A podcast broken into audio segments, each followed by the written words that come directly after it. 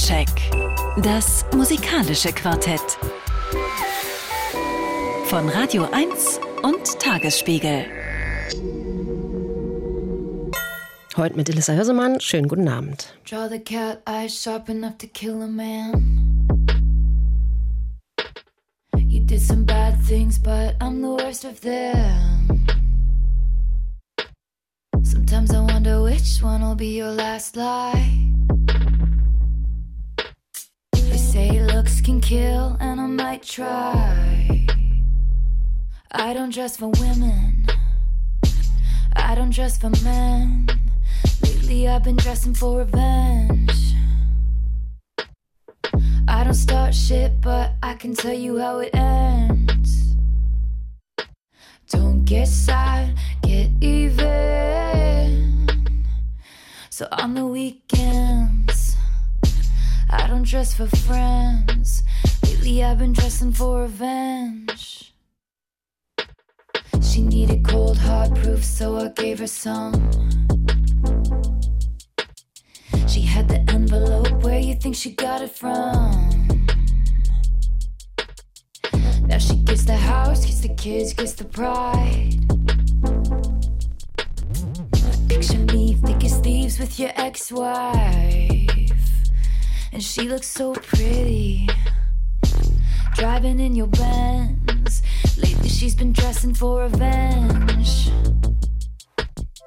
She don't start shit, but she can tell you how it ends.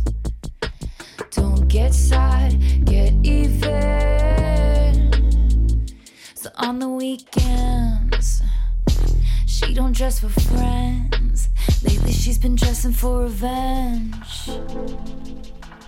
Ladies always rise above. Ladies know what people want. Someone sweet and kind and fun. The ladies simply hide in love.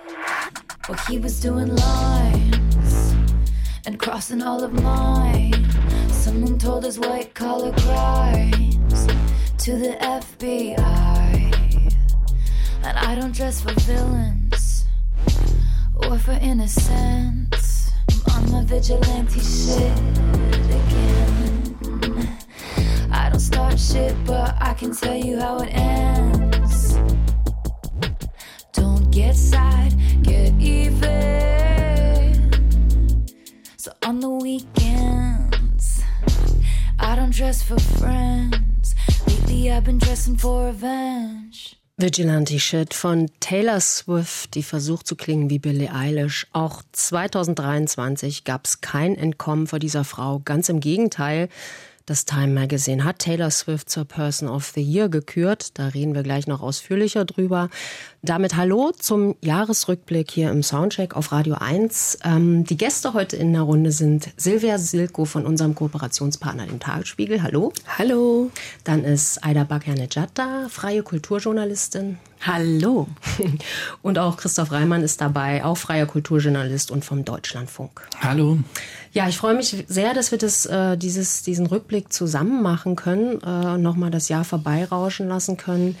Jeder, jede von uns hat ähm, drei Lieder mitgebracht, die uns, egal in welche Richtung, irgendwas bedeutet haben in diesem Jahr. Und ähm, ich würde ganz gerne nochmal über, vorher über Taylor Swift reden. Wie gesagt, Person of the Year, dann ist sie die am häufigsten gestreamte Künstlerin überhaupt, also ähm, auf Instagram, da hat sie 280 Millionen Follower, da hat Beyoncé allerdings ein bisschen mehr, aber in anderen Sachen hat Taylor Swift Beyoncé abgehängt. Wie ging es euch mit Taylor Swift in diesem Jahr? Nicht gut. Also das Krasse ist ja, sie hat in diesem Jahr kein Album rausgebracht. Das Album ist schon aus dem letzten Jahr. Aber ich habe das Gefühl, in diesem Jahr wurde sie dann noch mal ein Stück größer. Man kam einfach nicht mal an ihr vorbei. Jeden Tag irgendeine Meldung, Taylor Swift. Gar nichts Wichtiges eigentlich. Wir haben uns aber alle irgendwie daran beteiligt. Zu viele unnötige Meldungen über Taylor Swift. Sie dominiert die Popmusik. Why? Aber es waren ja nicht nur irgendwelche Meldungen. Ganz viele drehten sich ja um die Konzerte und diese, diese Tour. Die an- Eras Tour. Mhm. Die Eras Tour, an der sie, mit der sie um, noch mal unglaublich viel reicher geworden ist. Milliardärin geworden dieses Jahr. Milliardärin, Genau, und ähm, und wo es unmöglich war, an Tickets zu bekommen, wo große gestandene Popstars irgendwie über Twitter versucht haben, verzweifelt an Tickets zu kommen. Und eigentlich finde ich das gar nicht mal einen positiven Grund, über Taylor Swift zu reden, weil es hat gezeigt, wie kaputt die große Mainstream-Live-Branche ist und wie entkoppelt sie ist von Preispolitiken und ähm, ja, von, von der Musikindustrie, dem großen, dem Gros der Musikindustrie, der immer noch äh, mit den Folgen der Pandemie, Krieg und so weiter zu kämpfen hat.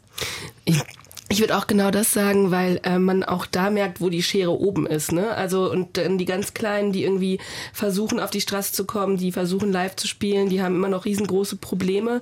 Und äh, ganz oben äh, ist eigentlich, der, also der Deckel ist gar nicht da. Es kann halt immer noch teurer sein. Ähm, ich weiß gar nicht, ob ihr es mitbekommen habt, in äh, Buenos Aires haben Leute äh, fünf Monate vor dem äh, Konzertsaal gezeltet, mhm. damit sie einen guten Platz bekommen.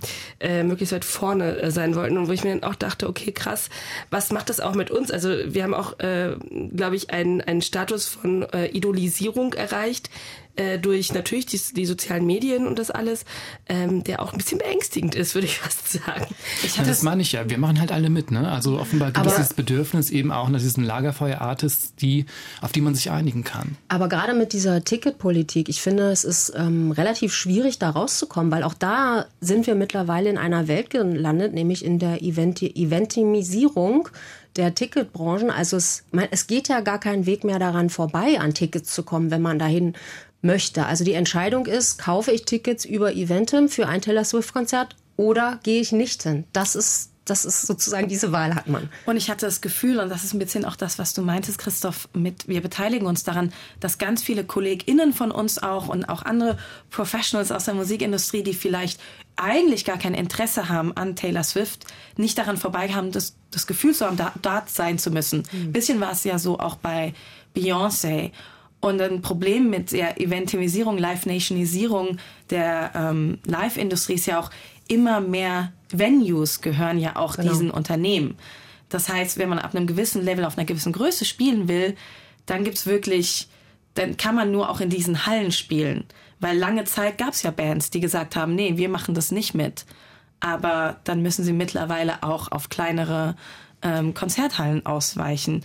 Und es ist, finde ich, nicht nur die, mal die kleinsten in der Musikindustrie, die darunter leiden, sondern so der musikalische Mittelbau. Weil die Kleinsten haben nie Geld verdient. Die sind es gewohnt, irgendwie bei Freundinnen irgendwo auf der Welt auf der Couch zu pennen und kein Geld zu verdienen mit den Shows. Aber der Mittelbau, wie viele Shows von Künstlerinnen, die eigentlich davon leben können, aber gerade anscheinend nicht, habe ich gesehen, die gecancelt wurden dieses Jahr. Plus, ähm, ich habe das Gefühl, dass da auch so ein bisschen kurzweilig gedacht wird. Also klar, es, wir sind jetzt postpandemisch. Dieses Jahr war das erste, in dem wir wieder einigermaßen normal ähm, auf Konzerte gehen konnten. Und, ähm, und es, es passiert irgendwie genau das, was du gerade beschrieben hast, Aida. Der Mittelbau kommt auch nicht mehr so richtig klar und die Branche versucht aber, glaube ich, so viel Geld wie möglich einzunehmen, auch durch diese Monopole. Und ähm, es wird nicht darüber nachgedacht, was mit dem, was mit dem Nachwuchs ist. Ähm, ich hatte ein kurzes Gespräch mit dem Reeperbahn-Chef zum Reeperbahn-Festival und äh, der meinte so, naja, damit muss sich die Branche was überlegen, sonst wird's düster. Und ich dachte mir so, wann denn? Wann machen die das denn endlich? Ich hatte das ein sehr ähnliches Gespräch auf dem Siget mit dem Chef des Siget Festivals in, in Ungarn. Genau, mhm. in Budapest, äh, Ungarn. Und ich habe sie gefragt, na ja, die Festivalbranche ist in den letzten zehn Jahren ja absolut explodiert. Auch viele auf eurer Größe oder die rankommen, äh, seht ihr die nicht als Konkurrenz? Und meinte, nein, es sind nicht die anderen Festivals, mit denen arbeiten wir zusammen. Taylor Swift Konzerte, das ist unsere Konkurrenz. Weil die Leute geben dann 500 Dollar, Euro, was auch immer für ein Taylor Swift Konzert aus und die Anreise und alles drumherum und nicht für ein Festival, was genauso viel kostet und vier Tage lang ist, wo eben auch die ganz großen, aber ganz viel der Mittelbau und die, die Newcomer stattfinden. Ähm, wir sprechen bestimmt gleich nochmal weiter über Konzerte. Ähm, wir hören jetzt mal einen äh, ersten Song mitgebracht von Sylvia Silko und zwar Feists Borrow Trouble.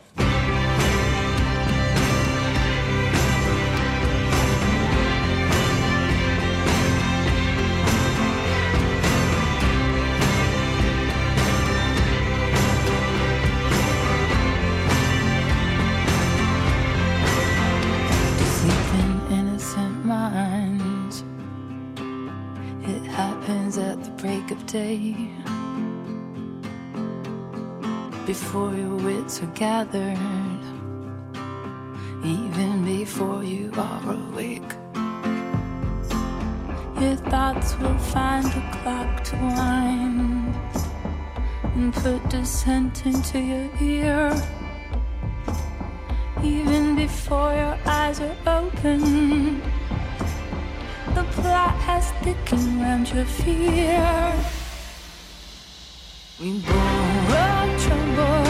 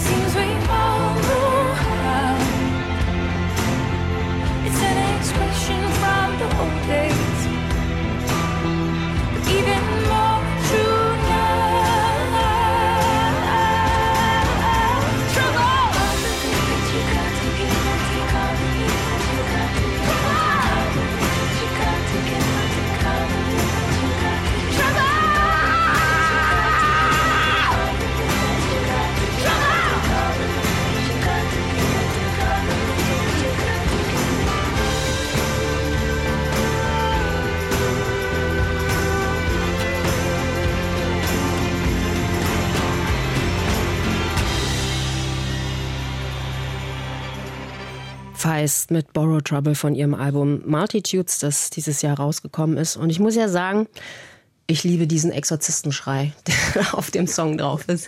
Ähm, Silvia Silko von unserem Kooperationspartner, dem Tagesspiegel, hat den Song mitgebracht. Ähm, was gefällt oder eben nicht? Also warum hast du ihn mitgebracht? Daher gefällt mir sehr gut und äh, ich finde auch diesen Schrei äh, wahnsinnig toll. Ich finde, das ist mit äh, einer der schönsten Songs auf dem ganzen Album, aber ich mochte das Album insgesamt sehr gerne und für mich war es überhaupt eine Entdeckung von Feist, weil äh, meine gesamte Bubble äh, hat das äh, berühmte äh, 2007er Album The Reminder rauf und runter gehört und ich habe damals nicht so reingefunden und dieses Album, das hat mich das äh, gesamte Jahr begleitet und äh, es gibt eben wie diesen Schrei immer wieder so Momente auf dem Album, die einen total überraschen und äh, ja, deswegen ist es eins meiner Lieblingsalben des Jahres. Es muss mehr geschrien werden auf Alben. Und zwar halt auf diese Falstart, halt echt so irgendwie sich Dinge aus dem Leib schreien. Ich weiß gar nicht, was jetzt ihr, ihre, ihre Sache da war. Also äh, ich glaube, sie hat auch ein Kind bekommen. Also so, sie hat ein oder Kind adoptiert, Ein Kind genau. adoptiert. Mhm. Ähm, jedenf- und vielleicht hat es damit zu tun, manche Songs sind ja auch so ein bisschen wie so ein Lullaby. Und hier ist es aber so ein bisschen lebensbejahender Schrei, Trouble, finde ich richtig gut. Ähm, ich habe sie interviewt und sie hat mir zu dem Schrei auch was erzählt, weil ich fand den auch so Alter, was geht? ähm, und ähm, also der ging so durch Mark und Bein bei mir beim Hören. Und dann habe ich sie gefragt, was das so ist. Und dann sagte sie mir nur, ja, sie, also eigentlich hat sie äh, Einsteins Definition von Wahnsinn benutzt. Sie meinte so, I'm tired of doing the same things over and over again and expecting a different result. Also sie hat einfach keinen Bock mehr, die gleichen Fehler immer und immer wieder zu machen und aber dann zu hoffen, dass was anderes bei rauskommt. Das war so ihr Ding und ich glaube, ja, also es ist irgendwie so vertonte Therapie, so habe ich mhm. das Album wahrgenommen. Ich, ich gehörte ja zu den Leuten, die das 2007er Album rauf und runter gehört haben und für die Feist ein ganz wichtiger Bezugspunkt war über Jahre und ich habe das Album, glaube ich, bis heute nicht zu Ende gehört, also das Neue.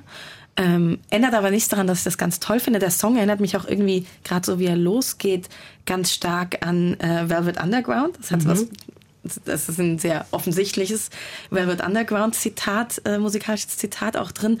Und sie hat ja sehr viel erlebt in der Musikindustrie und sehr viel durchgemacht. Daher verstehe ich das, was du zitiert hast, auch auf jeden Fall. Sie hat ja wirklich auch die Untiefen mhm. der Industrie mitbekommen. Da gibt es viele Gründe zu schreien, glaube ich.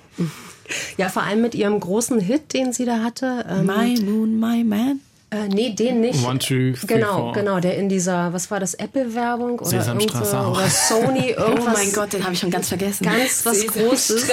Und da sagt sie natürlich auch, sie ist super dankbar für diesen Song, weil der ja alles ermöglicht, was sie danach machen konnte. Aber also. es ist halt nicht nur sie. Sie ist halt auch so dieses hier, ne?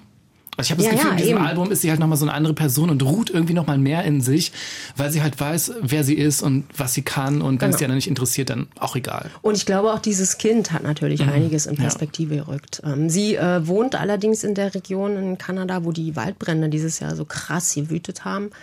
Ähm, ja, mal gucken, da war sie auch sehr, sehr besorgt. Klimawandel, Ding Dong. Wir hören mal in den nächsten Song von Silvia rein. Der kommt von einer Newcomerin namens Cat. Der Song heißt Seven Wishes.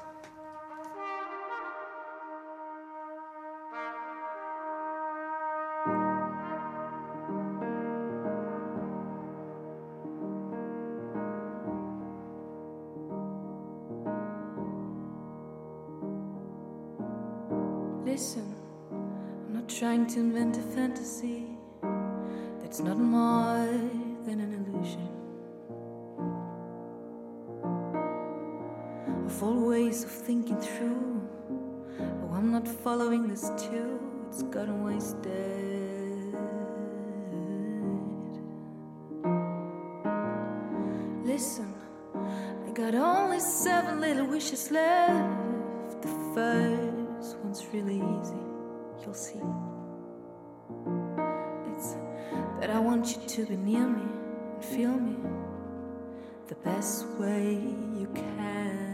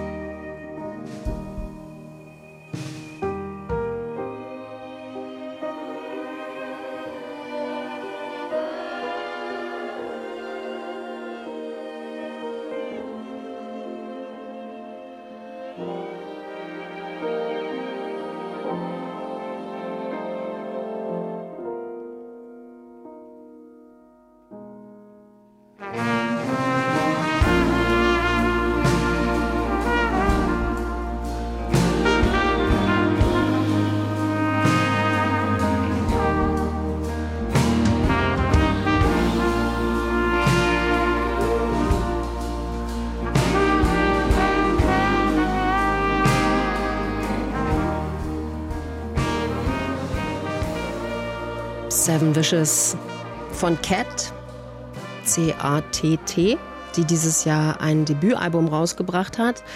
Ähm, bei mir lief das so ein bisschen unterm Radar. Wie ging's dem Rest da mit? Oh, Moment. Ich habe es zum ersten Mal gehört. Ah, eben. okay. Gefiel mir aber gut, aber äh, Cat kannte ich als Namen und schön jetzt auch die Musik dazu gehört zu haben. Ich habe sie erlebt, nicht auf dem Konzert gesehen, aber erlebt ähm, bei der Preisverleihung des VUT, das Vereinsunabhängiger Tonträger, ähm, während dem Reeperbahn-Festival, wo sie, glaube ich, sogar zwei Preise mit nach Hause genommen hat. Und ich finde das wahnsinnig charmant, wie angenehm, weltläufig, undeutsch eine deutsche Newcomerin klingen kann. Ähm, also ich höre jetzt auch sehr gerne deutschsprachige Musik und Musik aus Deutschland, aber ja, sie hat etwas Weltläufiges in ihrer Musik und das schätze ich sehr. Hier auch so sehr Amerikaner inspiriert. Ich finde das sehr cool. Ich finde es witzig, dass das immer noch ein Qualitätsmerkmal ist, wenn deutsche Musik nicht allzu deutsch klingt. Das geht mir auch so.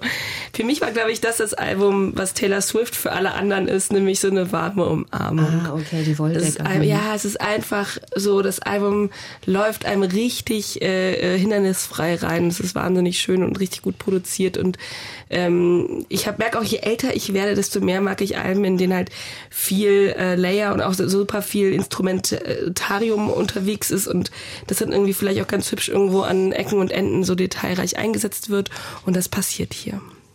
Äh, ich muss ja sagen, äh, ich habe ähm, so Debüts aus Deutschland oder aus dem deutschsprachigen Raum. Da gab es dies Jahr einiges, was also was dann nicht nur so okay war, sondern was richtig gut war. Ähm, für mich war es die Band Kapatult aus Leipzig. Ähm, vier, vier Leute, drei Frauen, ein Mann. Dann, die hören wir nachher auch noch, wenn meine Songs dran sind.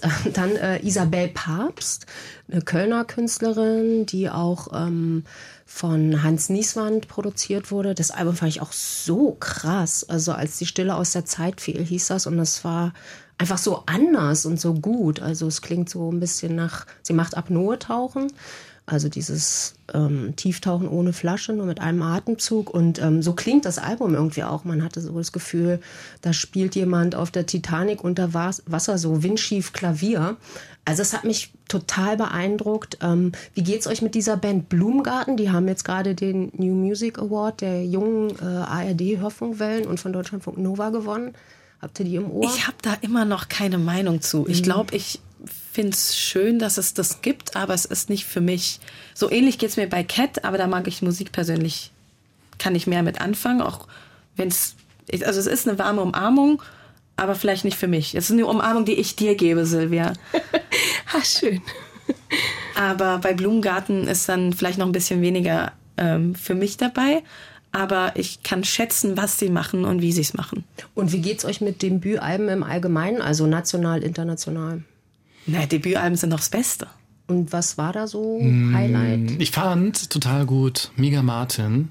Das ist erst jetzt vor ein paar Wochen erschienen im November.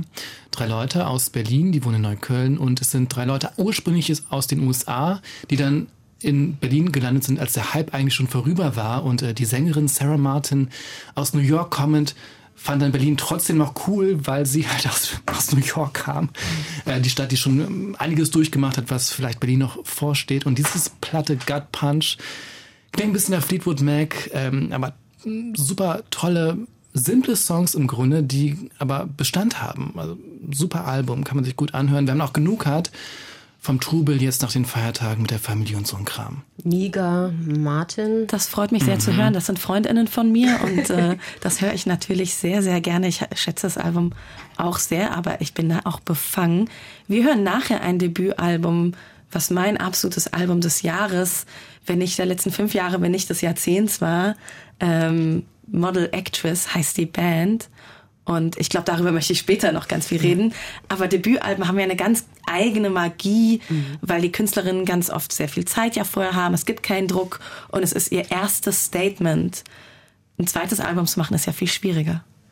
Ja, das würde ich auch sagen, ja. Ich glaube, auch Debütalben ähm, sind immer auch so ein. Wo, wobei ich da mittlerweile so ein bisschen, ich, als du eben gerade die Frage gestellt hast, Elisa, dachte ich so, hm, eigentlich sind sie mir fast ein bisschen egal, weil ich das Gefühl habe, dass äh, mehr und mehr, also durch Streaming, ähm, auch das erste, also dass die ersten Auskoppelungen so viel wichtiger sind. Es gibt mittlerweile, werden ja so viele Songs ausgekoppelt und dann kommt erst das Album, dass ich manchmal auch so denke, ah, hm, das ist irgendwie mir auch so ein bisschen, ähm, also man merkt es nicht so richtig. Es ist nicht so dieses Bam, das Album ist da.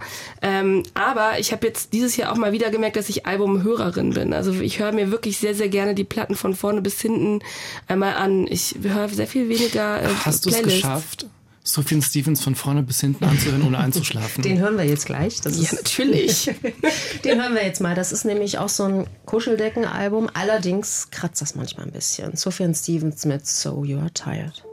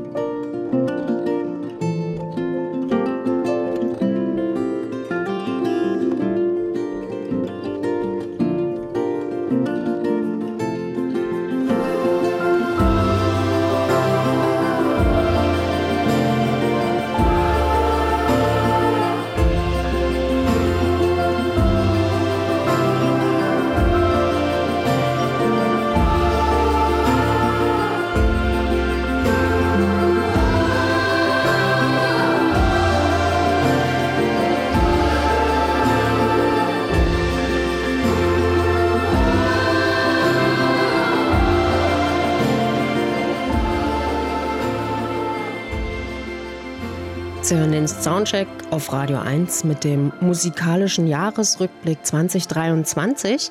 Das gerade hier ist der US-amerikanische Musiker Sufjan Stevens ähm, von seinem Album äh, Javelin mit dem Song So You're Tired. Ähm, mit diesem Album, also kurz vor der Veröffentlichung, kam ja auch die Nachricht, dass er an einer Autoimmunkrankheit erkrankt ist.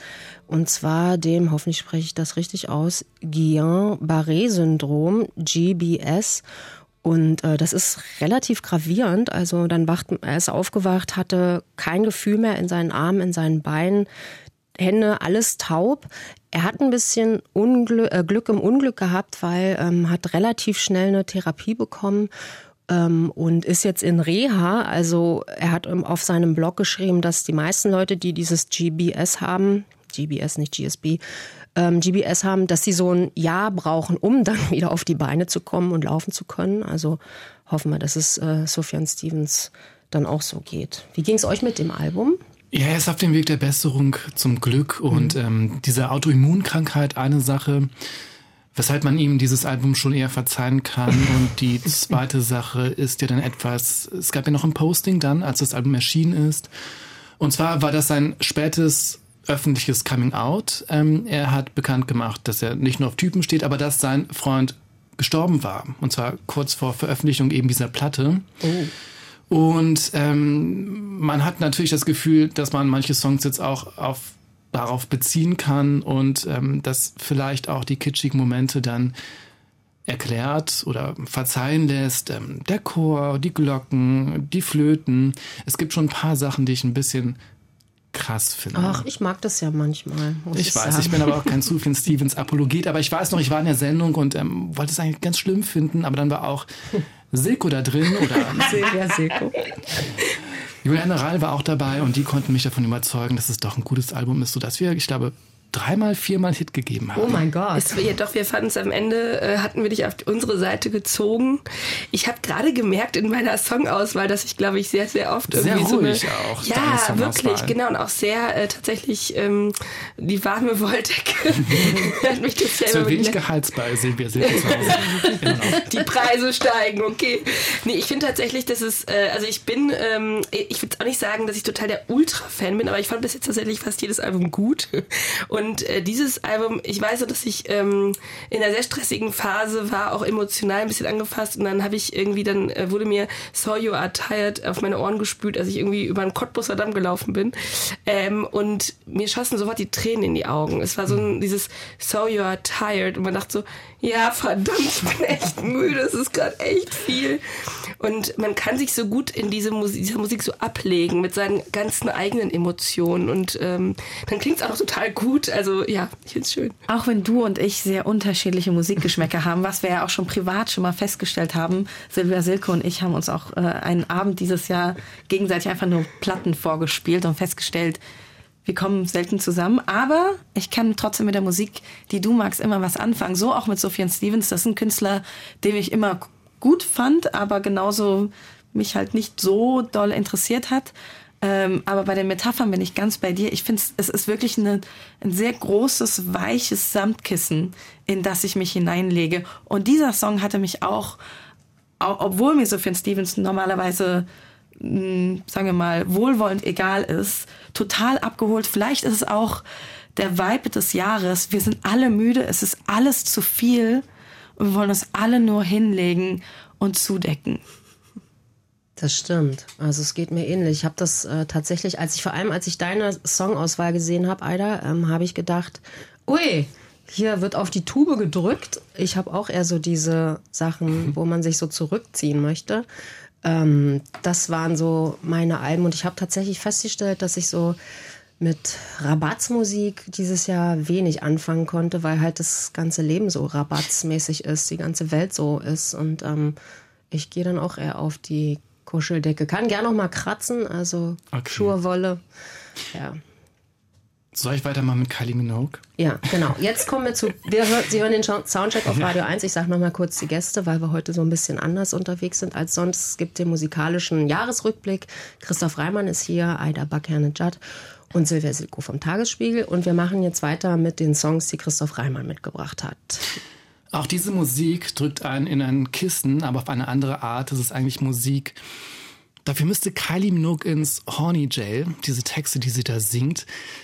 Ich fand's toll, was sie gemacht hat. Es ist ein sehr gutes Comeback. Es ist nach dieser Country-Album Platte, die wirklich furchtbar war, wieder ein gutes Album. Und ich fand es super, wie sie auch Generationen verbunden hat mit dieser Platte, nämlich die etwas älteren, aber dann auch die TikTok-Leute, denn da ging dieser Song steil Padam Padam. You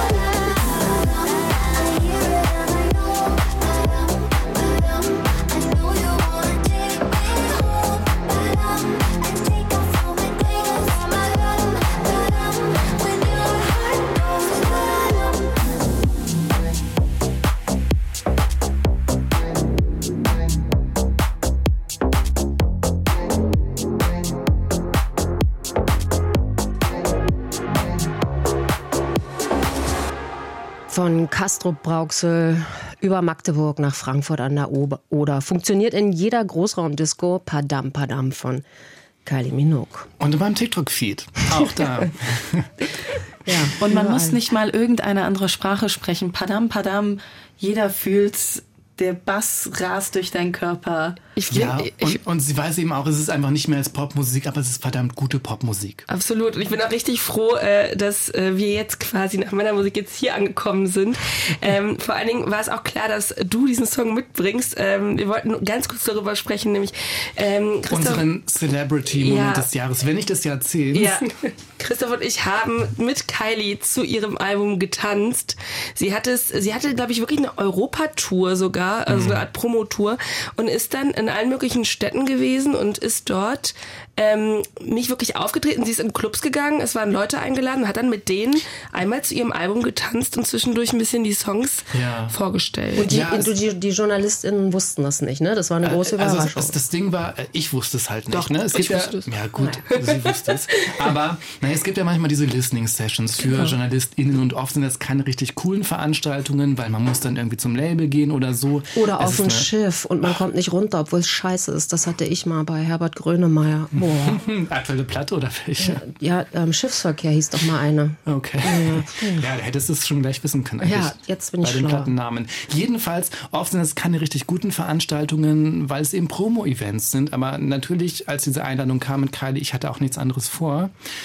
Also bin ich hin und es waren Prince Charles und es waren, weiß nicht, 40, 50 Leute da oder so und wir wurden zuerst abgefüllt mit Kali's Wein. Sie hat eine eigene Weinmarke. Ähm, der Prosecco kam nicht richtig, sie hat auch eine Prosecco-Marke, aber sie musste uns eigentlich gar nicht gefügig machen, weil plötzlich stand sie dann auf der Bühne, diese Frau von 1,52, wirklich nicht groß, und sie machte so kleine Einleitungen zu ihren Songs und dann wurden diese Lieder gespielt, eins nach dem anderen. Aber nicht, dass sie da oben stehen bleibt einfach oder kurz mal wieder verschwindet, irgendwie sich richten lässt oder so etwas. Nein, sie ging dann zu uns runter und hat mit uns getanzt. Kylie Minogue, die muss das nicht machen, die ist da genug, um nicht mit mir zu tanzen. Aber, glaub, aber sie hat's gemacht. Und, aber ja. glaubst du denn, dass du ohne das Prickeln in meinen Bauchnabel und Kylie vor Ort die Platte auch gut gefunden hättest? Also ich fand Padam Padam schon vorher richtig gut. Auf jeden Fall. Das war der Start in den Sommer.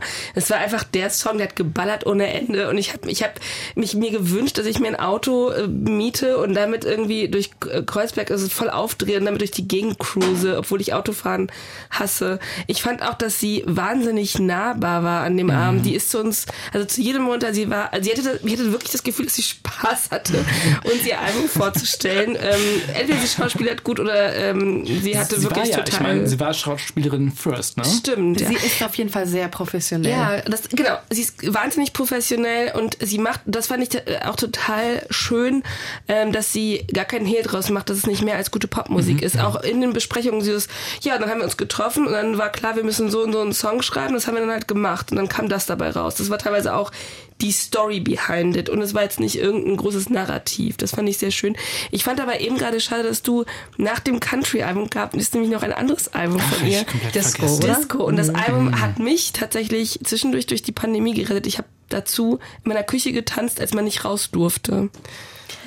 Ich finde es total angenehm auch, dass sie da keine Story drum macht. Und ich finde es auch viele Künstlerinnen, auch aus ihrer Generation, versuchen ja, sich an den Zeitgeist anzubiedern, ein TikTok-Hit zu landen. Songs werden auch darauf hingeschrieben, ein TikTok-Hit zu werden. Das ist ja mittlerweile kein Geheimnis mehr. Und, und sich anzubiedern an den, ja, die Mainstreamisierung von Rave und Tanzmusik und so weiter. Aber sie macht's halt in gut. Weil ich fand sehr viele Leute und teilweise Leute, die mehr große Anführungszeichen Glaubwürdigkeit hatten, als sie, haben das gleiche gemacht in nicht so gut.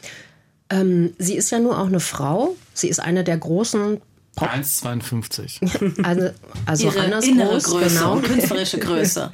ähm, sozusagen ihr Über-Ich ist äh, riesig und ähm, sie ist ja nur eine Frau. Und das haben wir jetzt in den letzten Jahren schon öfter festgestellt, dass der Pop tatsächlich von Frauen dominiert wird. Das ist in diesem Jahr ja nicht anders. Ne? Taylor Swift, Beyoncé mal wieder, du hattest noch ähm, Silvia, Olivia Rodrigo.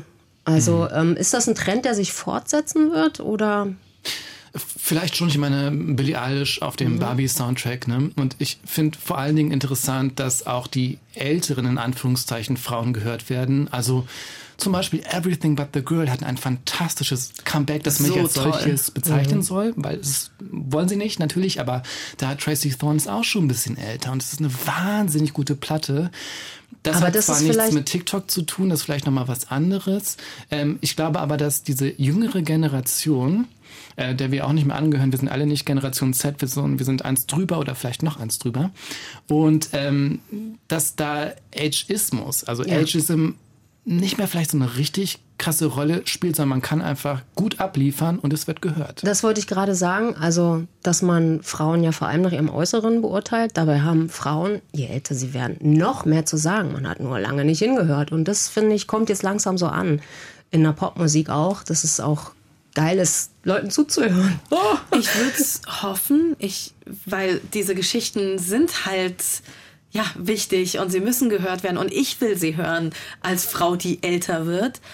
Aber ich habe so ein bisschen Sorge, dass so ein bisschen wird wie in der Mus Modeindustrie, wo nach ein paar Jahren, oh, wir, wir haben uns des Ageismus entledigt, äh, der Altersdiskriminierung, wir haben uns der ähm, Diskriminierung anderer Körperformen entledigt. Wir ja ganz, ganz krass in der Mode ein Backlash sehen, zurück zu naja, Ozempic äh, ist ja etwas Neues, diese Medikamente, die man nimmt, um anzunehmen, aber wieder zu Essstörungen, viel zu dünn sein etc. Und ich habe Sorge, dass wir das Gleiche mit Verzögerungen in der Musik erleben. Ich werde auf jeden Fall dagegen anschreiben, das sage ich, jetzt schon. Ich denke tatsächlich, das Rad wird sich so richtig nicht mehr zurückdrehen lassen. Auch wenn es jetzt diesen Backlash gibt, das ist jetzt einfach auch in der Welt. Und ähm, die Leute nehmen sich ihren Raum jetzt mehr als früher. Also auch wenn sie, ähm, wenn es diesen Backlash gibt, also bin ich wirklich von überzeugt, auch dieses, ähm, das gegendert wird, oh mein Gott. Alter, dann mach es oder mach es nicht und lass alle zufrieden, die es machen wollen. Also das, die machen es halt einfach weiter und ich glaube, das ist ein bisschen ähnlich wird das mit Ageism und was wir da alles für Ismens haben. Es wäre zu hoffen, weil eben dieses Everything But the Girl Album allein dafür bin ich dankbar, dass nicht mehr nur junge, normschöne Menschen Tanzmusik und Popmusik machen. Obwohl wir jetzt zu einem jungen, Es gab sehr, auch sehr einen schönen Mann Boy, kommen. der delivered hat in diesem Jahr. Troy Sivan mit One of Your Girls.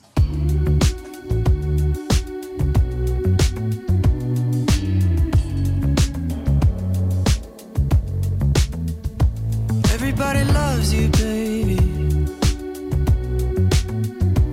You should trademark your face. Lining on the block to be around you. But baby, I'm first in place. Face card, no cash, no credit. Yes, God, don't speak, you said it. Look at you. Skip the application interview.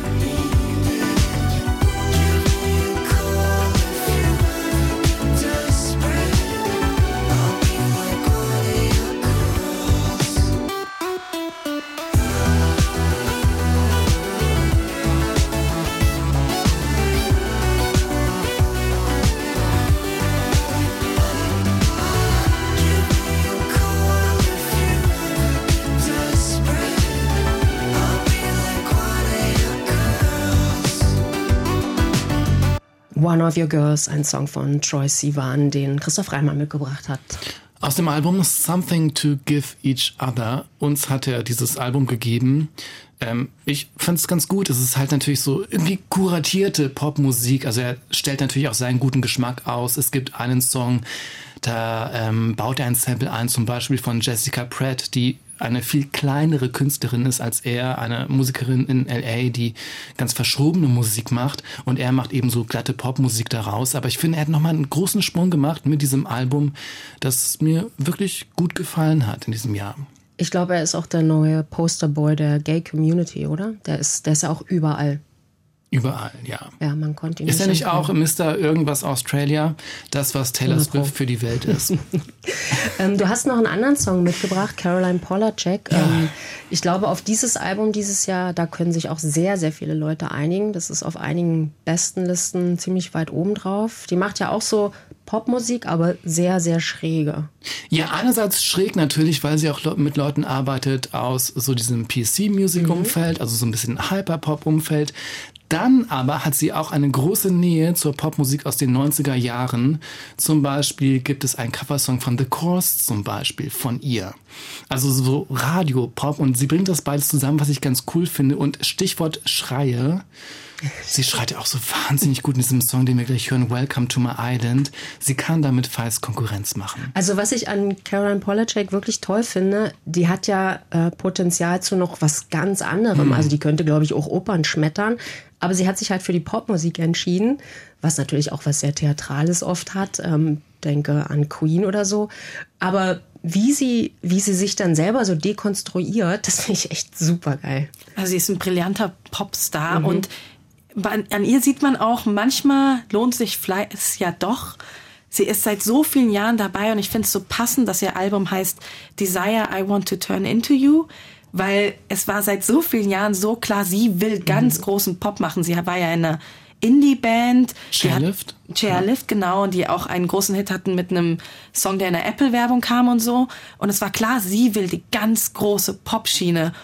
Und manchmal finde ich es auch ganz interessant, ihre Live-Shows, sie ist irgendwie verschroben und es ist alles ein bisschen weird, aber trotzdem unfassbar poppig.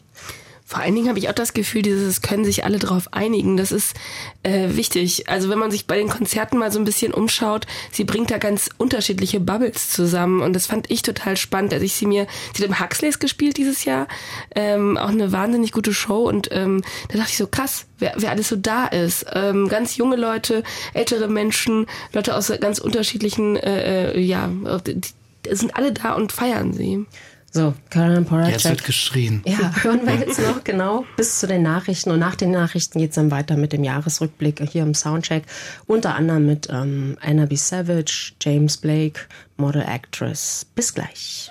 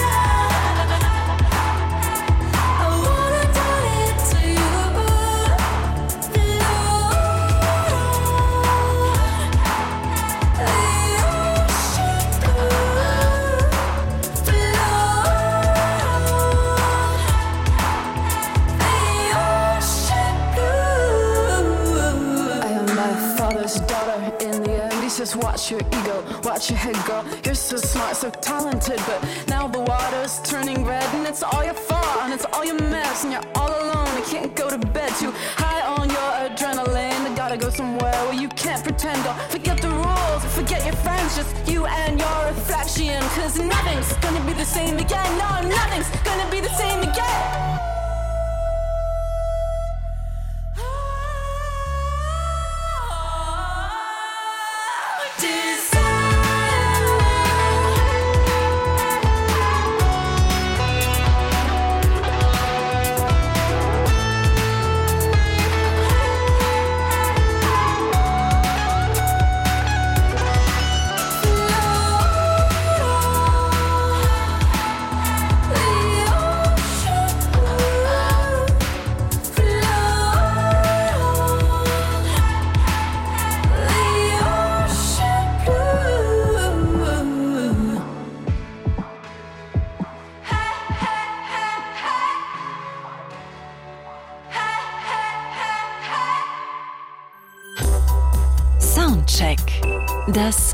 Musikalische Quartett. Von Radio 1 und Tagesspiegel.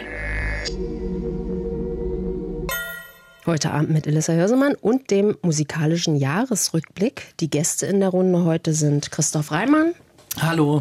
Aida Bakernejad Hallöchen. und Silvia Silko von unserem Kooperationspartner, dem Tagesspiegel. Hallo. Und wir legen los in der zweiten Stunde ähm, mit einer deutschen Band aus Leipzig, deren Debütalbum mir dieses Jahr sehr, sehr viel Spaß gemacht hat. Kapatult. Du hast so unfassbar schöne Oberarme, fast so schön wie die Oberarme von Michelle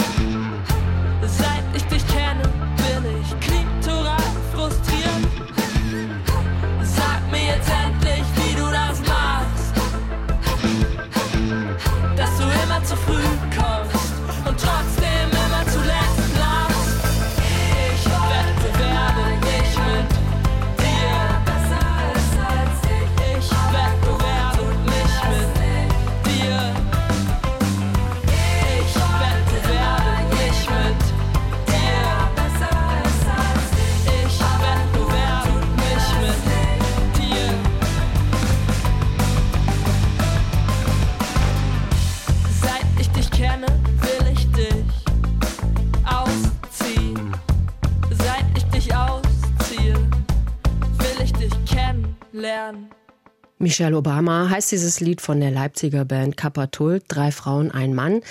Ein Debütalbum, das mich dieses Jahr, es hat mir viel Spaß gemacht und ich glaube, es ist für alle, die ähm, die Teenager-Kinder zu Hause haben und denken, ah ja, wenn man sowas hören will über die Nöte von Teenagern und auch so ein bisschen mh, queeres Leben so mit reinbringen will, dann kann man dieses Album, glaube ich, jetzt Weihnachten gut verschenken. Wie heißt das? Das Album heißt Es schmeckt nicht. Wir haben gerade schon, ähm, Aida meinte, das ist, was hast du gesagt? Für Deine Freunde für eine Generation drüber. Gene genau, eine Generation drüber. Ja, oder Ältere. halt so Leipziger Lifestyle, ne? Genau. Die, da sind sie ja. Richtig. Das ist der Leipziger Lifestyle. Das würde ich jetzt schon gerne mal. Nein, so ehemals ja, Berlin Rumpelbude. aufgegliederte, irgendwie, ja, so ein bisschen rumpelig und ähm, ja. Genau, weil Leipzig, Leipzig ist ja das neue Berlin seit tausend Jahren. ähm, Sie hören den Soundcheck auf Radio 1, den musikalischen Jahresrückblick. Und wir gehen jetzt mal in Medias Res mit meinen Lieblingsalben dieses Jahr. Mm, Mein absolutes Lieblingsalbum, ah, da möchte ich Ihnen an dieser Stelle gleich noch was empfehlen. Radio 1, die KollegInnen aus der Musikredaktion haben ihre besten Alben des Jahres abgegeben und da ist jetzt so eine Top 20 draus geworden. Das können Sie sich gerne auf der Homepage von Radio 1 mal anschauen. Das haben die Online-Kollegen sehr, sehr schön aufarbeitet. Das macht Spaß, da mal durchzugehen. Da ist auch ein Lieblingsalbum von mir dabei, nämlich das von Anna B. Savage, britische Künstlerin und der Song, den ich über alles liebe, heißt Feet of Clay.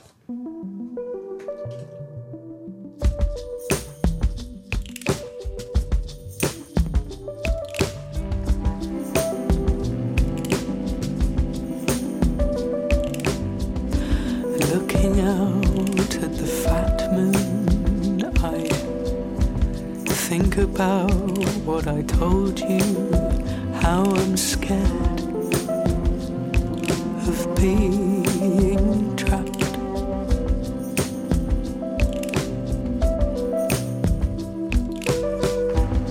I've been hurting you. I'm still talking to other dudes, but if I don't, I guess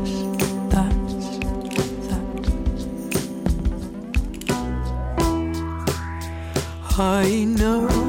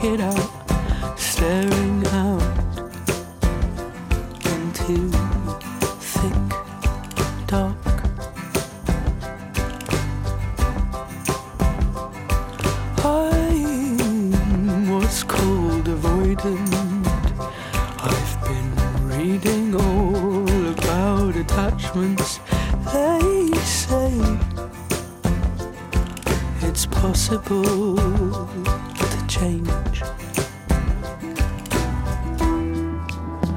I know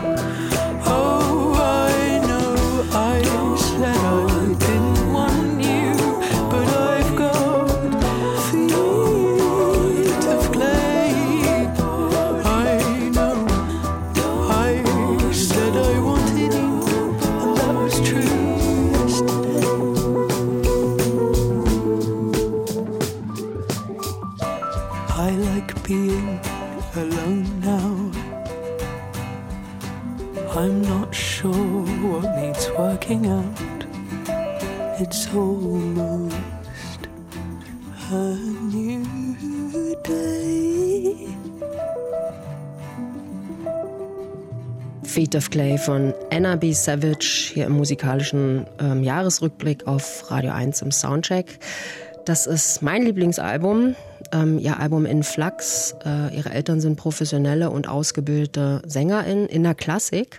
Und ich finde, Anna B. Savage hat wirklich ein Talent dafür, Texte zu schreiben, die wie Gedichte sind und ähm, die dann auch immer so einen komischen Twist nehmen. Also es geht um Illus- Illusionen und Desillusionen in romantischen Beziehungen. Es gibt so eine Dramaturgie äh, und diese Reise durch so eine Zeit der radikalen Selbstbefragung, so würde ich es mal nennen, auf diesem Album, ähm, die endet dann im letzten Song in dem Satz I want to be alone, I'm happy on my own. Also ich finde das musikalisch und auch textlich sehr, sehr aufregend. Gibt es denn irgendwie bei euch ja, ein Song oder ein, ähm, ein Album, das euch so krass abgeholt hat? Also dieses Album hat mich wirklich, das ist so mit Abstand, da ist so Platz eins und dann kommt erstmal nichts, nichts, nichts, nichts und dann. Ich fand's total gut, dass du diese Platte nochmal Mhm. rausgekramt hast, weil ich hatte die schon wieder ein bisschen vergessen. Und ähm, ich hatte aber auch einen Song von diesem Album, den ich total super fand. Und das ist Crown Shine. Es war, glaube ich, auch eine Single und es geht darum, ihr fällt auf, dass sie über eine Person besonders oft nachdenkt und ähm, es bedeutet für sie eigentlich nichts Gutes, nämlich dass es irgendwie vorbei ist und es ist so ein ganz trauriger Song über das Ende einer Beziehung und sie kann diese Gefühle einfach wahnsinnig gut einfangen. Ich super, das nochmal zu hören, NLB Savage jetzt zum Ende des Jahres. Und ich werde deine Frage auch nicht beantworten, sondern Christoph zustimmen. Mir ging es genauso. Ich hatte es auch schon wieder fast vergessen. Aber ich finde sie, es ist nicht nur die Musik, es sind nicht nur die Texte, sondern auch mit der Art, wie sie singt und wie sie ihre Songs produziert und produzieren lässt, ist da eine unfassbare Intimität drin. Das ist bei diesem Song so und das ist bei sehr vielen anderen so. Und das habe ich sehr geschätzt. Das war wirklich wie so ein, jemand flüstert dir ins Ohr auf eine Art, aber auf eine sehr poetische Art und Weise. Oder erzählt dir am Bartresen ganz intim ähm, etwas, aber eben auf sehr poetische Weise. Und relativ, oder nicht nur relativ, sondern auf jeden Fall klischeefrei über das Ende von Beziehungen zu singen, ist jetzt definitiv nicht was Innovatives. Das haben schon sehr viele Leute gemacht und werden bis ans Ende der Menschheit noch sehr viele Leute machen. Aber sie schafft da, finde ich, innovativere Formen und, und Sprache dafür zu finden. Und allein dafür muss man sie ja schon lieben. Also ich bin richtig dankbar für meine ähm, Musikgenre-Bubble, weil ich hab's richtig krass verpennt. Ähm, die Platte und ähm, witzigerweise kommt sie gerade äh, nicht nur durch, durch dich, Elisa, aber auch durch andere, an anderen Orten immer wieder so auf in diesen Jahresendgesprächen, so was war die Platte und dachte dann so krass, okay, ich muss mich da vielleicht doch nochmal reinhören und bin sehr dankbar drum, ja. Und es kam auf einem Berliner Label raus, Ach, was, das wusste ich nicht. Direkt am Hermannplatz. Ach, guck. Guck an. Aber um deine äh, Frage nochmal zu beantworten, ich fand ähm, ein Album, das ich gar nicht unbedingt hinterher so oft gehört habe, aber das ich, während ich es mir angehört habe und besprochen habe und mich damit beschäftigt habe, total ähm, beeindruckt hat, war äh, das Anoni-Album dieses Jahr, das äh, ja ähm, wahnsinnig vielschichtig, sehr viele Themen, krasser Gesang, krasse Person und äh, das wurde habe ich auch in einem äh, in der Soundcheck-Sendung äh, besprochen und äh, habe mich deshalb dann auch nochmal intensiver damit beschäftigt und das war eins der Alben, wo ich dachte, krass, das wird mich, glaube ich, richtig lange äh, noch mitnehmen beziehungsweise immer wieder an dieses Jahr erinnern. Für mich war es PJ Harvey, Ja. das gleiche ein Album, was ich, glaube ich, freiwillig nicht so oft hören werde und gehört habe, weil es so intensiv ist. Ich war sehr traurig, dass sie nicht in Berlin war, während, äh, als sie ihr Konzert hier gespielt hat. Ich glaube, du warst da, Christoph, oder? Ich, Ich, glaub, Ich war da, auch war auch da, wir waren nicht am selben Abend da, wir waren hintereinander, ich war am zweiten Abend da und ähm, ich fand, was ich richtig gut fand bei Beecher Harbor, ich fand das Konzert okay, sie kann es besser delivern, es war schon sehr Ich choreografiert. widerspreche dir. Nein, sie kann es viel, viel besser. Es war einfach alles. Sie spielt ja jeden Abend, hat sie dasselbe gespielt, von vorne bis hinten, was so ein bisschen schade war. Ähm, aber was, was es hat halt so, eine, so ein Narrativ. das Album ist auch ein bisschen schwierig, man kapiert es nicht. Ich finde in das Album echt gut Das sich. ist genau, ist in so einem Dialekt. Was war das? Irgendwas Walisisches oder so? Naja, nee, nee, es ist halt die Ecke, aus der sie kommt, ähm, Dorset, in England und dann so ein alter Dialekt, den kaum mehr jemand äh, spricht.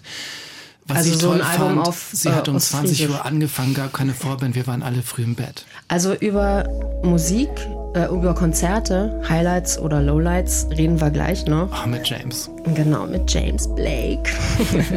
Hier ist der Song Loading von seinem aktuellen Album Flying Robots into Heaven.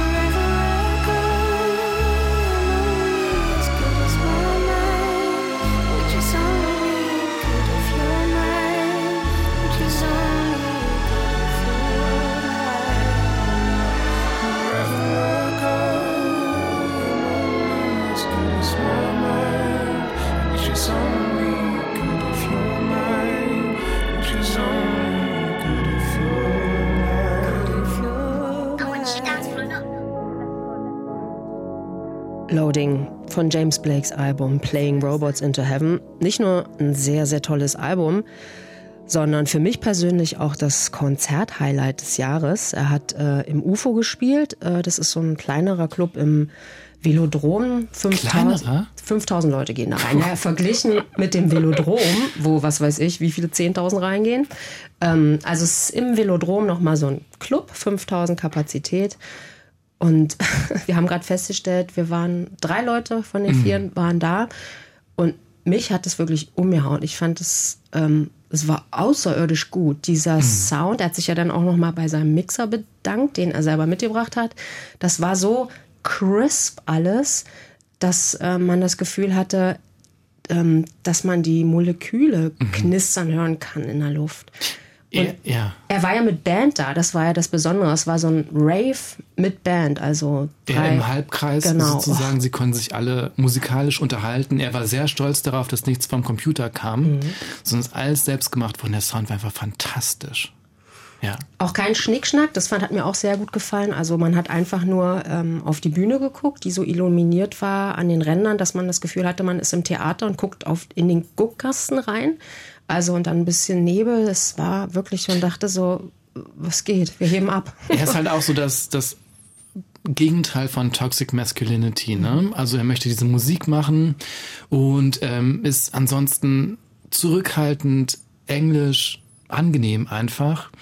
Und es war auch das erste Mal, dass ich im Velodrom war tatsächlich.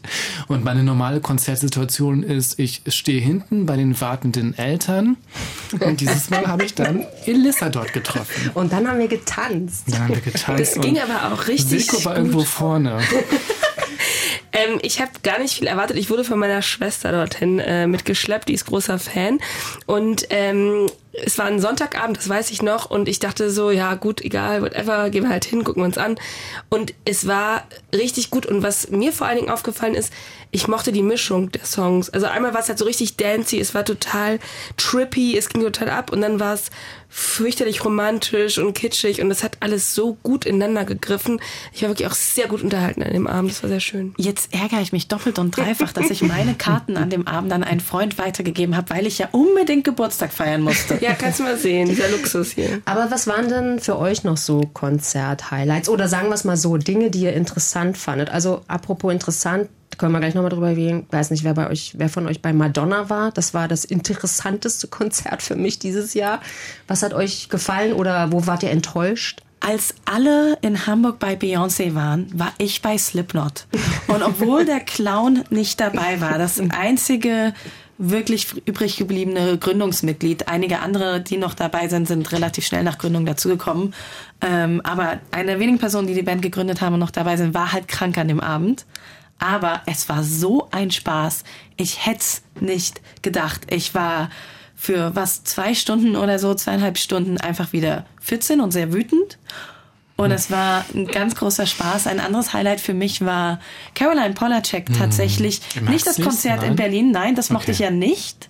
Äh, da bin ich ja die einzige Person, die das Konzert, vielleicht hatte ich zu hohe Erwartungen, ein bisschen kalt gelassen hat, sondern auf dem Siget Festival in Budapest. Ich kann es mir auch nicht leisten, hinzufahren. da war ich beruflich und da habe ich Caroline Polacek gesehen. Eine viel bessere Show fand ich als in Berlin, was ja oft nicht so ist, dass eine äh, Festivalshow besser ist. Und dann mein Pop-Moment des Jahres. Sie kommt überraschend bei Lord auf die Bühne und gemeinsam singen sie Greenlight und es waren nur dreieinhalb Minuten. Und sie versucht die Karriere von Lord wieder aus diesem Loch Es zu war ziehen. so Nach großartig. diesem furchtbaren Solar Power Album. Hat es funktioniert? Für Ich sag Song jetzt vielleicht? nicht, was Ich mag Solar das Album. Hey. Ich fand es jetzt auch nicht so schlimm, aber Greenlight ist ein, der beste Song, den Lord vielleicht je geschrieben hat. Das stimmt, ja. Und den zusammen mit Caroline Polacek, das, sie waren wie ja, Pop-Super-Heroinen. Und Ah, das ist sogar aufgestanden, um jetzt einen Punkt ja, zu ich, machen. ja, es ist mir wirklich wichtig. Ähm, also ich habe dieses Jahr ähm, sehr, sehr viele sehr gute Konzerte angeschaut. Äh, PJ Harvey fand ich ganz, ganz toll. Ähm, ich habe mir auf dem ähm, Roskilde Festival ähm, äh, Rosalia angeschaut, was ganz toll Das war war. toll. Das war richtig toll. Das beste Konzert dieses Jahr war aber Bonnie Tyler. Ach, die war da? Ja, Bonnie Tyler war im Admiralspalast. Sie hat über ihren Botox gesprochen. Sie hat über den, ihren Ghostwriter ihrer Biografie gesprochen. Und ich konnte fucking jeden Scheiß-Song mitsingen. Und ich habe gestanden und ich habe mit meiner Schwester, wir lagen uns in den Armen. Es war so großartig. Äh, hier, Looking Out for a Hero und It's a Heartache. Das sind Songs für die Ewigkeit, Leute. Hm, Und wer kommt mit ähm, 2024 ins Velodrom? Wir haben ja gelernt, ist eine gute Venue zu Troy Sivan mit mir. Of course. Gerne. Ja, da bin ich auch dabei. Ich möchte mal ganz kurz über Madonna reden, weil ähm, wir haben uns hier in der Radio 1 Redaktion äh, wirklich zwei Tage beim Essen nur darüber unterhalten. Ah, Das war gefühlt Talk of the Town. Ähm, ich glaube, also sie war ja zwei Tage hintereinander in der Mercedes-Benz Arena vor gar nicht langer Zeit. Und ähm, ganz viele Kollegen oder einige Kollegen waren super enttäuscht, weil sie halt so eine agile Madonna erwartet hatten, die da auf der Bühne Aerobic macht und nebenbei läuft halt ein bisschen Musik. Aber Madonna ist 65, das geht nicht mehr so richtig. Das hat man ja angesehen. Es war mehr oder weniger so betreutes Tanzen. Und das fand ich aber ehrlich gesagt toll. Also mich hat dieser Abend dann auf eine Art total abgeholt und versöhnt, weil ich so dachte, ja, sie ist die Queen of Pop, also die etwas ältere Queen of Pop, weil Beyoncé ist ja jetzt da. Aber ihr bleibt gar nichts anderes übrig, weil ihr Unique Selling Point, wie man das heutzutage so schön sagt, ist halt dieses agile, fitte. Und sie kann halt sich nicht wie eine Patti Smith auf die Bühne setzen und einfach mit einer Band singen. Das kann sie nicht. Das hat sie an dem Abend auch bewiesen. Es gab einen Song, den sie gecovert hat. Da hat sie Live-Gitarre gespielt und live gesungen. Sie hat sich versungen und verspielt. Der Rest war Playback. Sie wollten es auch gar nicht verbergen. Aber trotzdem war es irgendwie doch ein würdiger Abend. Also ich fand es aus mehrererlei Hinsicht sehr ähm, ja, interessant, weil ihr, wie gesagt, ihr bleibt nichts anderes übrig, als es so zu machen, weil sie nicht mehr die Madonna ich hätte ist, es die gerne alle kennen. gesehen. Ich hätte es gerne gesehen. Ich habe halt nur auf TikTok so kleine, kurze Videos gesehen und dachte dann schon, oh, es wäre toll, das mal gesehen zu haben, aber das Geld dafür auszugeben, wollte ich dann auch nicht. Ich meine, das Gegenbeispiel ist ja dann Beyoncé, die immer Klassenbeste sein will Mhm. und das dann auch mit dieser Anstrengung durchzieht. Ich habe da den Konzertfilm gesehen, fand den unerträglich. Es ist ein Und, bisschen ähm, lang. Oh, Aber Also viel unerträglich ist er lang. nicht. Es ist viel zu lang und sie reproduziert einfach diesen amerikanischen Traum für du kannst musst an dir arbeiten, dann klappt es schon. Totaler Quatsch. Und ähm, hätte lieber Madonna gesehen, die nicht mehr ganz so kann, wie sie will. Ja, also ich fand es auch gut. Sie und ich glaube, die Leute, die enttäuscht waren, die wussten noch nicht, dass es nicht 40 Jahre Madonna äh, auf der Bühne und dann Hits, Hits, Hits, dass das nicht mehr geht. Aber ich hatte glücklicherweise hatte ich da schon was drüber gelesen und dachte so, okay, ich gehe da jetzt mal ganz unvorbehaltlos hin und guck mir das an. Und wenn man das sozusagen in seinem Kopf so klar kriegt, dass man da keine Madonna sieht, die rumspringt, dann war das echt ein toller Abend. Wir reden vielleicht noch mal ein bisschen mehr über ähm, Konzerte, weil da gibt's noch einige. Jetzt geht's erstmal weiter mit alten weißen Männern. Hier sind Blur.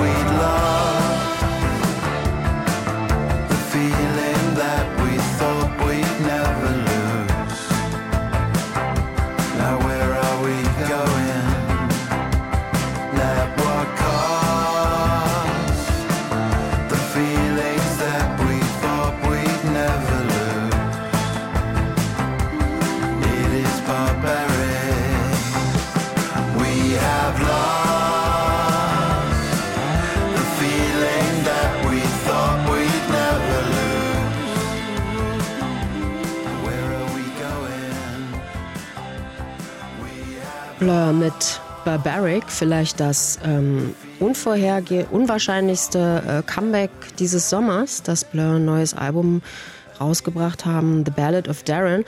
Für mich persönlich ähm, erwenig, äh, erfreulich wenig äh, Small Dick Energy auf diesem Album, was man ja so bei bei alten weißen Männern heutzutage Was gar nicht mehr. erfreulich wenig. Ja, Small Dick Energy. Erfreulich wenig Small Dick. Okay. Also sie machen, sie haben, sie lassen ihre Egos so ein bisschen zur Seite. Das kann man ja von dieser anderen Britpop-Band nicht äh, Aber sagen. nicht Aber wir lieben die andere erfreulich Britpop- wenig Big. Nee.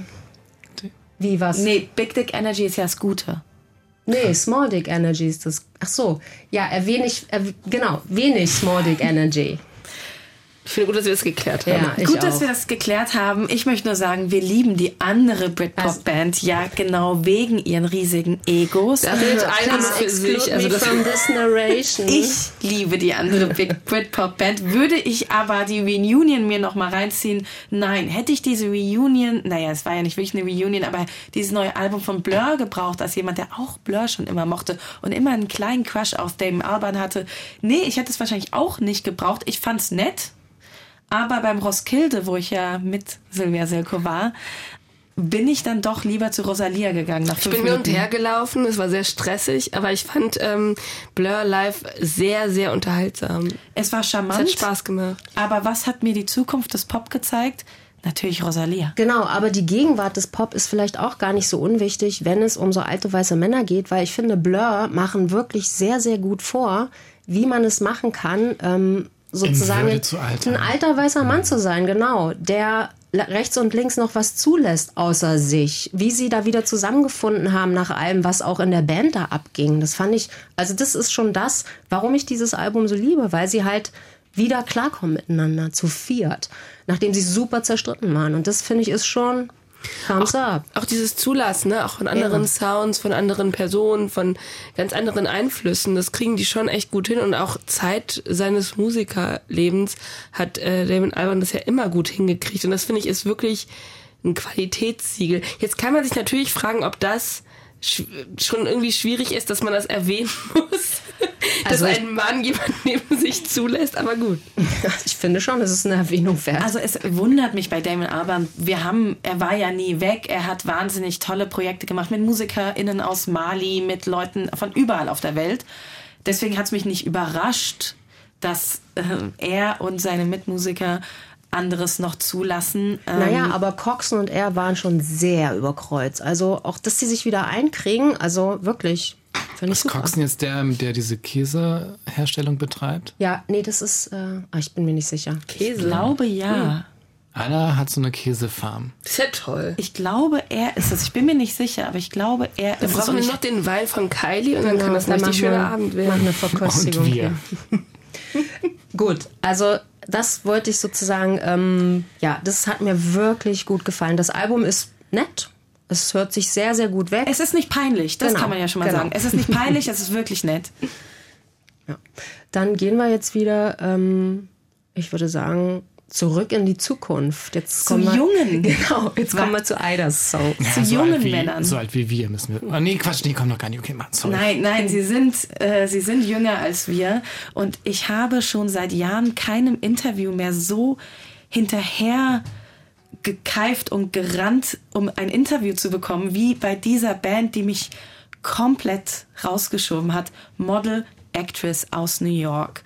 Das sind drei junge Männer, ähm, die die Band gegründet haben. Mittlerweile sind es vier Leute, glaube ich, ähm, von denen sich drei aus Boston kennen, aus der Musikhochschule. Und sie machen Musik, die zeigt, wie sehr laute Musik sein kann, ohne tox toxisch zu sein, ohne unangenehm zu sein, ohne, ohne eklig zu sein. Ähm, Gerade in diesem Jahr, wo ein anderer Mann, der sehr laute Musik macht, uns bewiesen hat, wie abgrundtief verachtenswert manche Männer in der Rock, im Rock-Business sein können, war Model Actress für mich ein Gegenpol. Ähm, und ich glaube, wir hören einfach mal rein in Crossing Guard. Sightlines passing gates, they're incoming and fade. I'm pressed against the glass as close as I can take.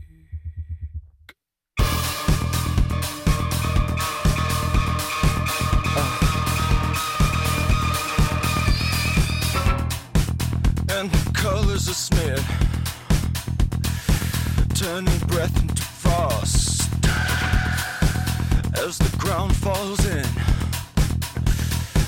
to a pillar of smoke the crossing God's lay. There's no hands left to take, so grab me by the teeth and whisper it to me. Keep saying you don't, you don't, you don't, you don't have to submit, submit, submit, submit yourself to it. Linen, wire, cloth, steel, release it all and back to running from it. Yeah, feel the rain, steaming sleep pulled away from under me.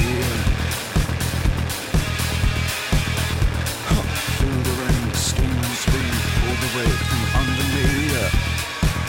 And the shadow I throw, strobing against the wall. Boy, what's wrong with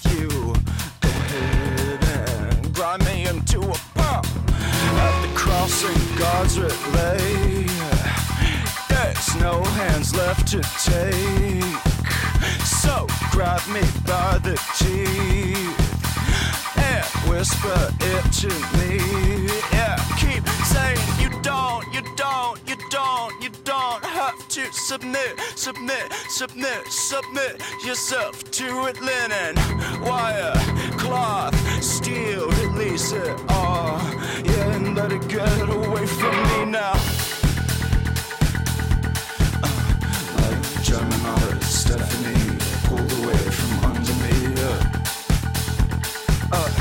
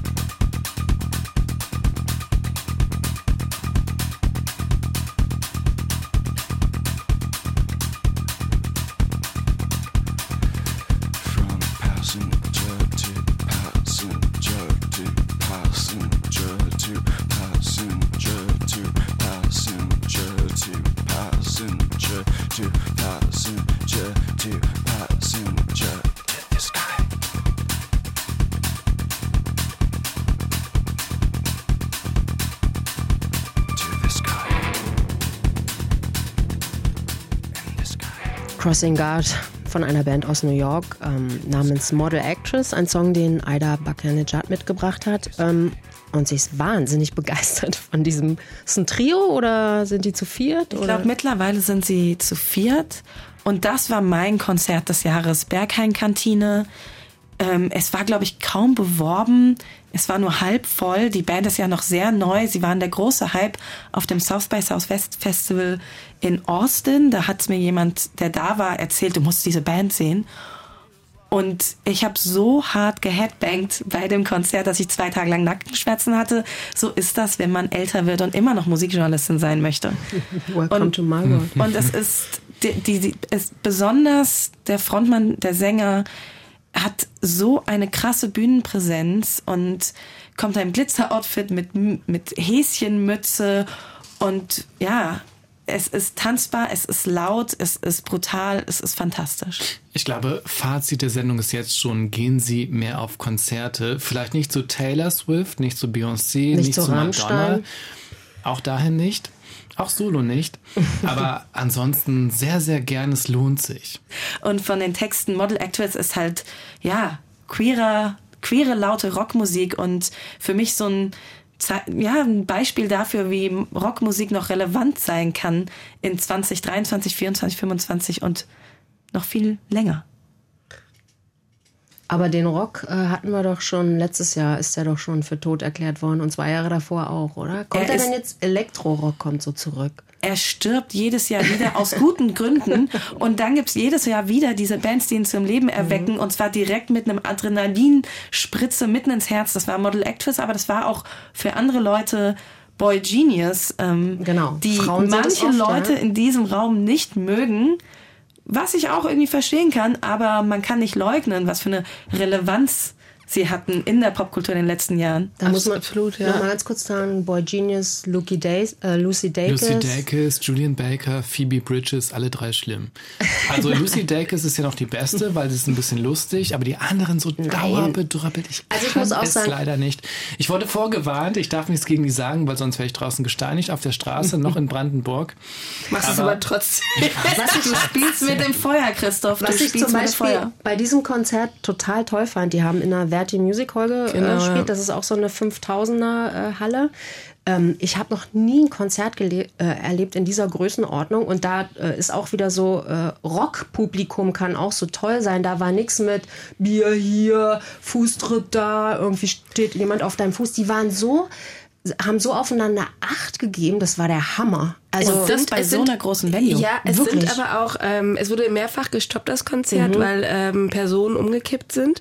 Und Vor ähm, Langeweile. ich dachte, nee, Moment mal. Ich, ich, ich wollte gerade. Äh, nee. Äh, nicht vor Langeweile anscheinend. Ich, also ich dachte auch so, huch, jetzt ist schon wieder eine junge Frau. Es waren äh, tatsächlich immer junge Frauen, das wurde auch irgendwie durchgesagt. Äh, umgekippt und dann äh, hat mir hinterher jemand erzählt, Phoebe Bridgers singt ja tatsächlich wahnsinnig viel über Medikamente und über Antidepressiva und so weiter. Und äh, ihr Publikum, also es könnte sein, es ist ein, ein, eine, eine Urban Myth, ein, ein, ein, äh, ein Gerücht, das dann erzählt wurde, ist aber, dass diese ganzen jungen Frauen ähm, umkippen, weil sie eben auch alle ein bestimmtes Medikament anscheinend nehmen, das nicht so gut äh, für äh, den Kreislauf ist. Und deswegen kippen die alle bei jedem kleinsten ähm, Wassermangel oder bei jeder kleinsten Hitzewelle direkt um. Ich, vielleicht liegt es auch daran, dass in der Verti Music Hall ein Mineralwasser, glaube ich, um die 10 Euro kostet. Also Das vielleicht wird es dazu beigetragen haben. Das wird ziemlich sicher dazu beigetragen haben. Ja, also ich möchte wieder, sorry, ich muss kurz zum Model Actress zurückkommen. Da war es auch, da haben alle aufeinander Acht gegeben. Der Sänger läuft durch die Bühne und singt Menschen ins Gesicht. Durchs aber, Publikum. Ja, äh, durch, genau, durchs Publikum und singt Menschen ins Gesicht. Aber mit so einem, ohne übergriffig zu sein. Und das hat mir wirklich den Glauben, wie Boy Genius an laute Musik Mhm. mit Gitarren zurückgegeben. Und ja, Christoph, du hast recht, geht auf Konzerte, Ja. liebe Leute, wenn ihr könnt. Tut es.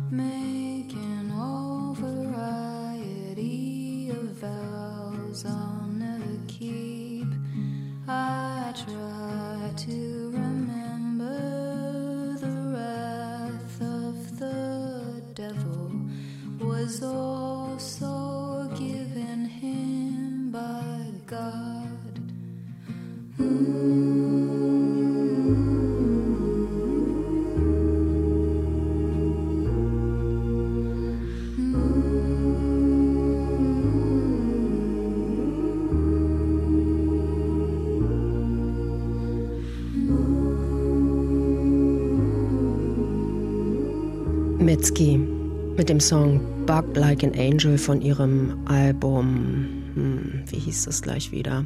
The Land is inhospitable and so are we. Ich finde bei diesem Lied wirklich sehr, sehr schön, wie sie singt, ähm, Sometimes a drink can be like family oder so. Und dann Can feel like family und dann, genau. also sie singt ja, manchmal kann sich ein Drink so anfühlen wie im Grunde die Wärme, die einem sonst nur die Familie geben kann. Und dann stimmt einfach die ganze Bartik an. Genau. Family. Es ist einfach ein wahnsinnig guter Moment und ein wahnsinnig guter Moment, um auch dieses Album zu beginnen. Ja, ich finde, also mir war, ihr letztes Album hat mir tatsächlich nicht so gut gefallen, wie es dieses ist, obwohl es fast sperriger ist. Es ist ein, eigentlich ein reines Amerikaner-Album. Und dieser Beginn ins Album, ich habe erstmal gar nicht weitergehört, sondern ich glaube, diesen Song fünfmal in Repeat, weil er mich so berührt. Obwohl ich jetzt kein Suchtproblem habe und es geht in diesem Song sehr offensichtlich um Suchtproblematik, ähm, vielleicht auch persönliche, insbesondere mit Alkohol. Aber er hat mich irgendwie auf einem tiefen Level irgendwo in mir an meinem Herz gerührt. Äh, Ich verstehe halt sie als Musikerin total gut. Ich liebe ihre Musik. Ich finde es richtig toll. Ich verstehe sie als TikTok-Phänomen nicht. Ich raff nicht, warum das so abgeht, warum die so eine Social Media Ikone geworden ist ähm, und vor allen Dingen dadurch auch wirkt und dadurch auch ihren Erfolg hat und dadurch auch touren kann. So krass. Ich raff's nicht. Und es war letztes Jahr schon so und dieses Jahr auch. Und du stehst also teilweise auf ihren Konzerten und du hast halt wirklich äh, äh, komplett, also ausrastende, schreiende 14-Jährige um dich herum und du kannst dir die Musik nicht anhören. Ähm, nichts gegen 14-Jährige schreien, glaub, aber es ist ja- schwierig. Sie ist halt so, hat so, so ein Vorbild. Und das ist ja auch bei Japanese Breakfast so. Und das ist bei Taylor Swift auf eine andere Art ja so. aber bei Mitski, I don't get it. Naja, also in diesem Jahr im Babylon Kino in Berlin hat sie gespielt, hat sich niemand getraut, auch nur irgendetwas zu machen. Es war Totenstille, es waren keine Vibes da. Und weshalb sie so gut auf TikTok funktioniert, ich kann es mir auch nur zusammenreimen, weil sie in meinem Feed nicht vorkommt. Aber vielleicht ist es auch so das Drama. Man kann es einfach gut mimifizieren, was sie so in ihren Songs macht. Es geht jetzt um Young Marco und What You Say.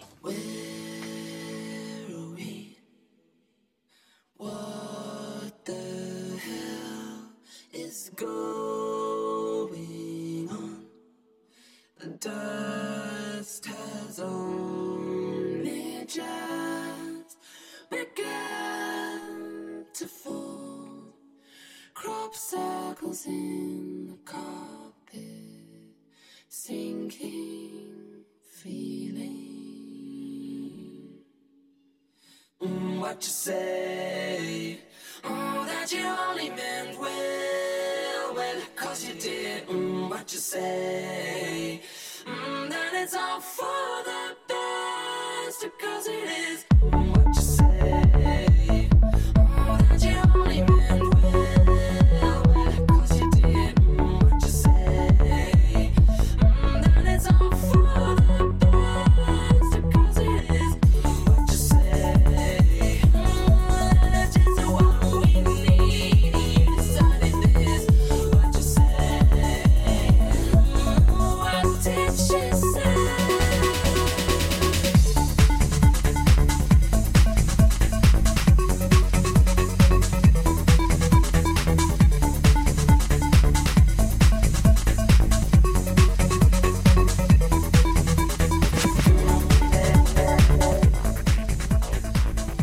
Das ist Young Marco, ein niederländischer Produzent, der hier Imogen Heap verwurstet. Das hat Jason Derulo auch schon gemacht mit What You Say. Und das geht ein bisschen in diese Richtung. Atemlos, schwindefrei, großes Kino yeah. für uns yeah. Du machst mich atemlos, glaub mir, das hier wird unsere Nacht. Liebe ist unsere Superkraft, Temperatur über 100 Grad. Oder in diese Richtung.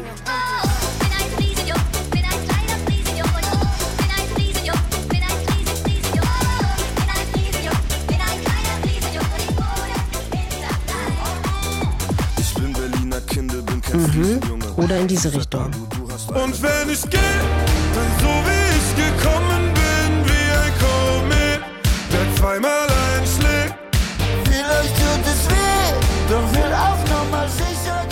das kennen alle. Das war der erfolgreichste deutsche Song. Für Udo Lindenberg auch. Keine Ahnung, wie viele tausend Wochen der auf Platz 1 war der deutschen Charts. Lindenberg und Apache 207. Dann haben wir noch gehört Chiago und Otto mit Friesenjung. Und dann die 10 Jahres, äh, das Jubiläum von Atemlos, wo ähm, Helene Fischer mit Sharon David ähm, sich zusammengetan hat. Ja, und wie gesagt, äh, Young Marco hat äh, Imogen Heap verwurstet in What You Say. Und ähm, Aida hat den Song mitgebracht. Warum? Nostalgie. Ich glaube, für mich zumindest der große Übertrend des Pops, nicht nur in Deutschland, aber ganz stark auch in Deutschland, war Nostalgie. Und dass die Gen Z sich alte Songs und alte Künstler oder Künstlerinnen, die in vergangenen Jahren vielleicht erfolgreicher waren, nie wieder neu aneignet. Young Marco macht das relativ geschmackvoll, würde ich sagen. Finde ich auch. Ähm, er hat das beim Deckmantel, diesen Song gespielt, diesen legendären Song von Imogen Heap. Und das waren ganz viele Kids, die da, falls sie Boiler Room kennen, da werden DJ-Sets übertragen. Deckmantel ist ein Festival und da wurde sein Festival-Set übertragen und das Publikum steht dann immer hinter dem DJ und man sieht dann das Publikum, wie es ausrastet, weil es diesen Song erkennt, obwohl sie alle wahrscheinlich noch nicht mal gelebt haben, als der Song gespielt wurde. Und ich sehe, ja, ich sehe in all diesen Erfolgen so, ein, so eine Sehnsucht nach einer Zeit, in der alles in Ordnung war und Musik, die man kennt, als man noch von, ja, als man noch klein war. Für mich sind zehn Jahre nicht so lang. Da war ich halt Mitte 20. Ähm, aber für das Publikum, das die 10-Jahres-Version von Atemlos hören soll, ist das, glaube ich, ein ganz anderes Leben gewesen. Ich sehe vor allem auch Dollarzeichen in den Augen. Mm, also gerade so auch. bei Udo Lindenberg, Oh, absolut. Apache, Sharon David und Helene Ja. Fischer. Das ist ja eine Win-Win-Situation für beide Seiten. Die machen nichts falsch. Also Naja, wir können uns noch daran erinnern, an die Originale vielleicht, aber ich glaube nicht, dass es unbedingt mit der Generation der Fall sein muss. Also Friesenjung von Otto war natürlich eigentlich Englishman in New York von Sting, Ja. der auch das Geld bekommt. Und wir wissen, dass Melodien, die in der Vergangenheit erfolgreich waren, auch das Potenzial haben, nochmal in der Gegenwart erfolgreich zu sein. Deshalb verwursten die das. Und was ich jetzt an diesen Duetten so interessant finde, ist, dass es eigentlich keine Duette aus Liebe sind, weil sich hier Künstler besonders nahestehen würden, sondern es sind Duette für den Algorithmus. Also man denkt, na gut, irgendwie Shirin David und ähm, Helene Fischer, was haben die gemeinsam? Wahrscheinlich nicht viel, aber ähm, Helene Fischer möchte natürlich auch in die Generation TikTok vordringen. Also sucht sie sich einen Act, der da erfolgreich ist, findet Shireen David und dann treffen die sich zusammen. Also man versucht dann verschiedene Bubbles zu stechen und ich finde, das ist nur Geldmacherei. Es hat keinen künstlerischen Wert. Ich finde es wirklich wirklich ein großes, das größte Ärgernis 2023 der Popmusik. Es ist aber auch witzig, weil das sind jetzt Halt so noch die. Boy Genius danach. Äh, und, und, und danach kommt dann äh, hier Dings. Äh, jetzt müssen wir langsam zum Schluss kommen. Was möchtest du sagen? Ähm, ich finde, dass davor dasselbe gemacht wurde wie, also Escada haben ihre gesamte Karriere darauf ausgebaut. Cascada? Ja, Cascada, dankeschön. Cascada haben ihre gesamte Karriere darauf aufgebaut, einfach Songs, die funktionieren, einfach nochmal in der Disco-Version rauszubringen. Jetzt sind es die Duette. Ich finde natürlich, es ist, es ist einfach nur nervig. Und es ist auch, genau, die Dollarzeichen. Ein Trend, der sterben muss 2024. Ja, Ja. aber es ist auch ein Zeichen dafür, wie ideenbefreit Teile der Musikindustrie sind, weil ich glaube, der erste davon war in Deutschland äh, Apache und Lindenberg und dann haben es alle nachgemacht. Ich danke euch fürs Kommen. Wir haben über so viel nicht geredet bei diesem Jahresrückblick. 50 Jahre Hip-Hop zum Beispiel, über Spotify haben wir nicht geredet, über die Toten dieses Jahr. Da sind ja auch einige gestorben. Vielen Dank, ähm, Christoph Reimann, fürs Kommen. Ja, sehr gern. Aida Bakernejad fürs Kommen. Dankeschön. Und auch danke an Silvia Silko. Na klar. Mein Name ist Elissa Hirsemann. Ich wünsche Ihnen einen guten Rutsch ins neue Jahr und wir hören jetzt zum Schluss noch eine Frau, die 2023 leider gestorben ist.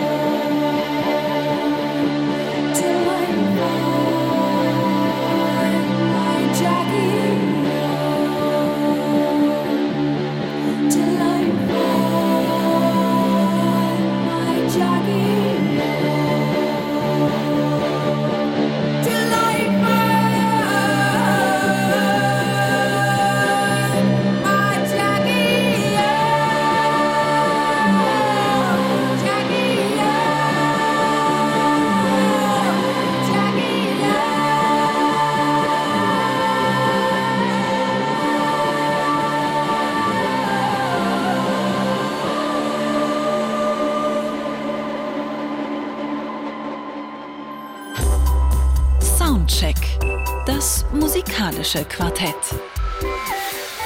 Freitags ab 21 Uhr auf Radio 1.